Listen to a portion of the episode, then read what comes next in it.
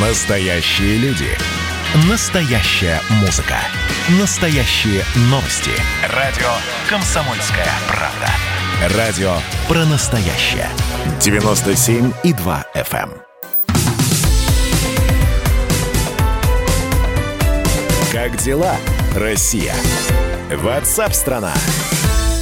Вы слушаете радио «Комсомольская правда». Антон Челышев у микрофона по-прежнему. Говорим на главные темы дня сегодняшнего. И уходящей недели международная повестка.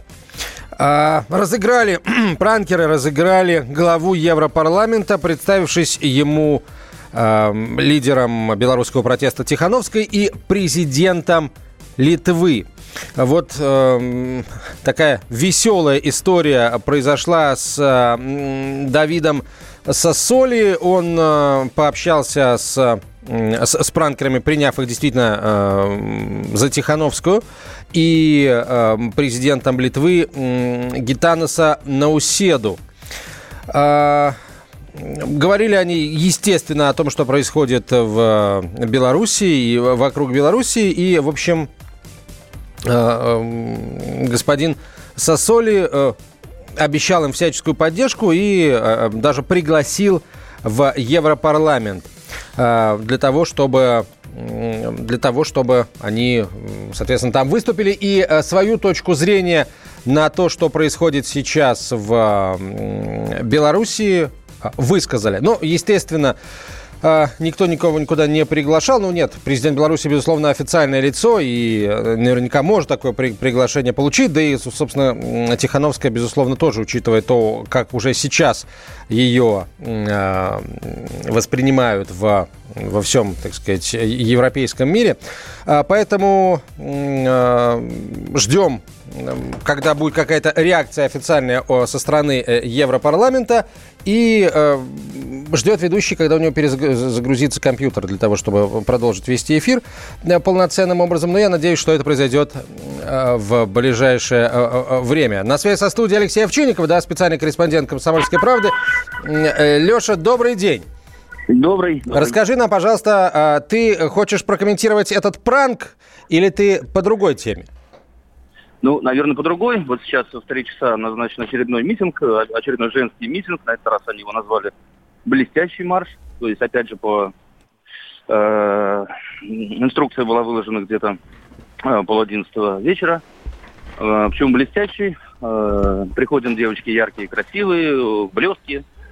Показываем, что мы красивые, мы по-прежнему против э, действующей власти. Ну, вот есть здесь пока человек 150, ну, наверное, собралось ну, где-то половина блестят? журналисты. 150 примерно. Я говорю, блестят, ну, половина... Леш? Э, не все, далеко не все. Ну, как всегда, э, бело, э, красно-белыми флагами. Появились такие же зонтики, они уже давно появились. Вот. Пока ходят, пока стоят, то есть пока ходят, стоят на месте, особых э, криков нет. Ну и милиции тоже не видно. Вот они были за 15 минут до начала этого шествия. Было три автозака, потом куда-то уехали. А как правоохранители, собственно, это на все реагируют? И э, есть ли ощущение, что э, численность, что число э, митингующих будет расти? Ну вот сейчас нет такого ощущения. Э, завтра будет большой марш, там посмотрим. Э, но пока нет. Э, сколько уже времени? Вот 6 минут четвертого. Обычно в это время уже набирается толпа, так человек 500-800. И это я говорю про женский марш, субботний традиционный. Но этого сейчас нет. По-прежнему все стоят, чего-то ждут. А расскажи, пожалуйста, эм, вот мнение общества о происходящем в Беларуси и о, э, скажем, судьбе Лукашенко, оно начало меняться за последнюю неделю, когда а, когда Лукашенко побывал в Москве, в Сочи, точнее, пообщался с Владимиром Путиным и, в общем, дал понять, что если он и уйдет из власти, то не сейчас, не под давлением а, протестующих, а путем каких-то а, процедур более, скажем так, более контролируемых вроде, вроде конституционной реформы. Ну, э, как я уже говорил неоднократно, раскол в обществе усиливается. Мне это вот действительно очень неприятно. Вот буквально сейчас, только вот за несколько минут до начала, объявленного начала этого женского марша. Тут ругались э, женщины, так лет 50, э, у них разные позиции.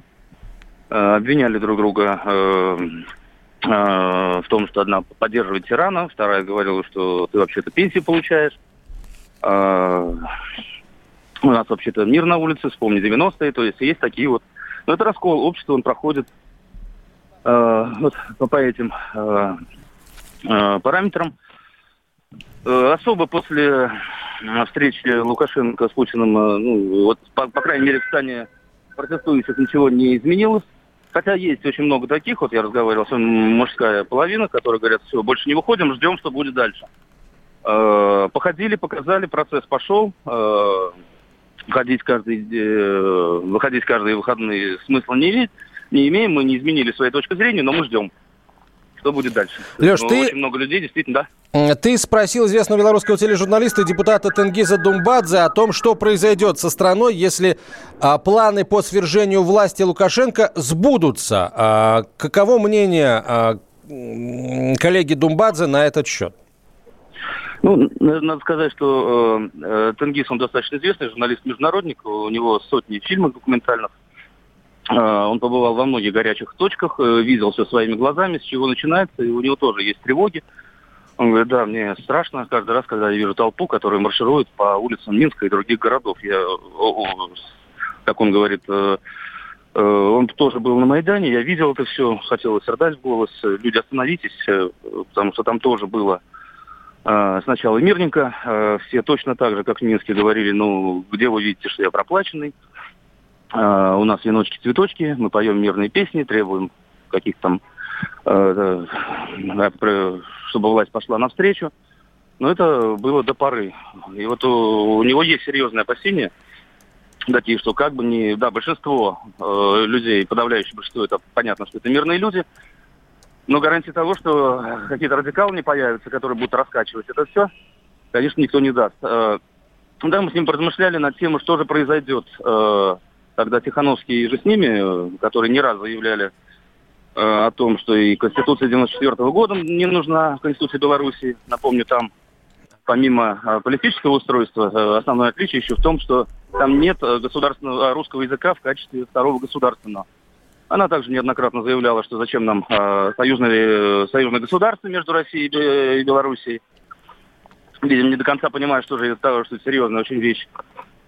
И, вот на этом основании, да, есть опасения того, что если они действительно прозападники э, придут к власти, э, ну, произойдет то, что происходило и во многих странах э, под лозунгами демократии, правами человека – а, то есть, ну, достаточно. Он вспоминал примеры Литвы, э, Литвы э, где, например, э, под давлением Евросоюза закрыли ну, новенькую Игналинскую атомную станцию.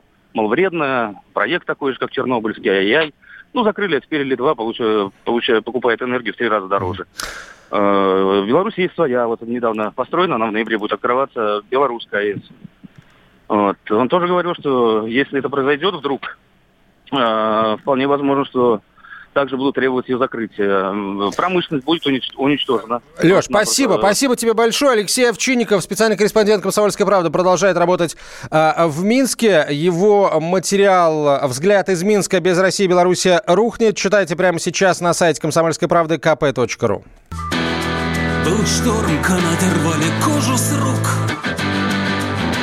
Якорная цепь вешала чертом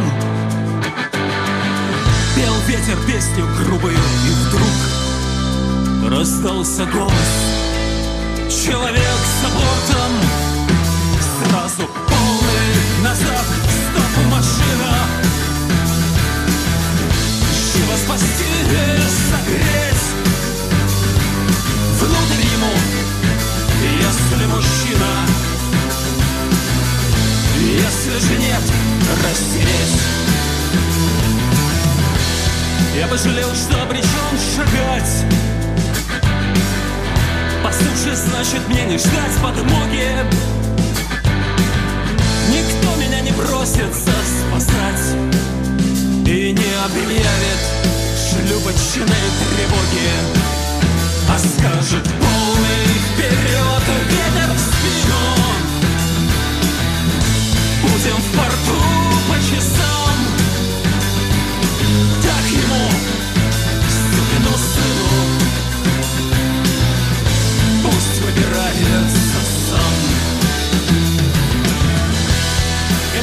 корабль от меня уйдет.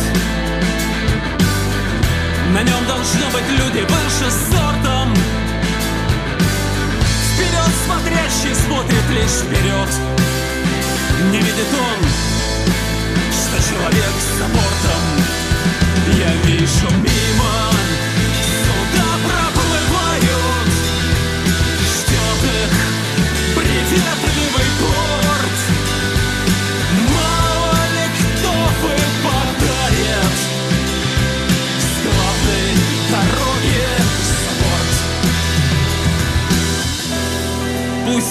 меня вынесет, а там Гуляет ветер вверх и вниз по гамме. Со мной спустит шлюпку капитан И обрету я почву под ногами. Они зацепят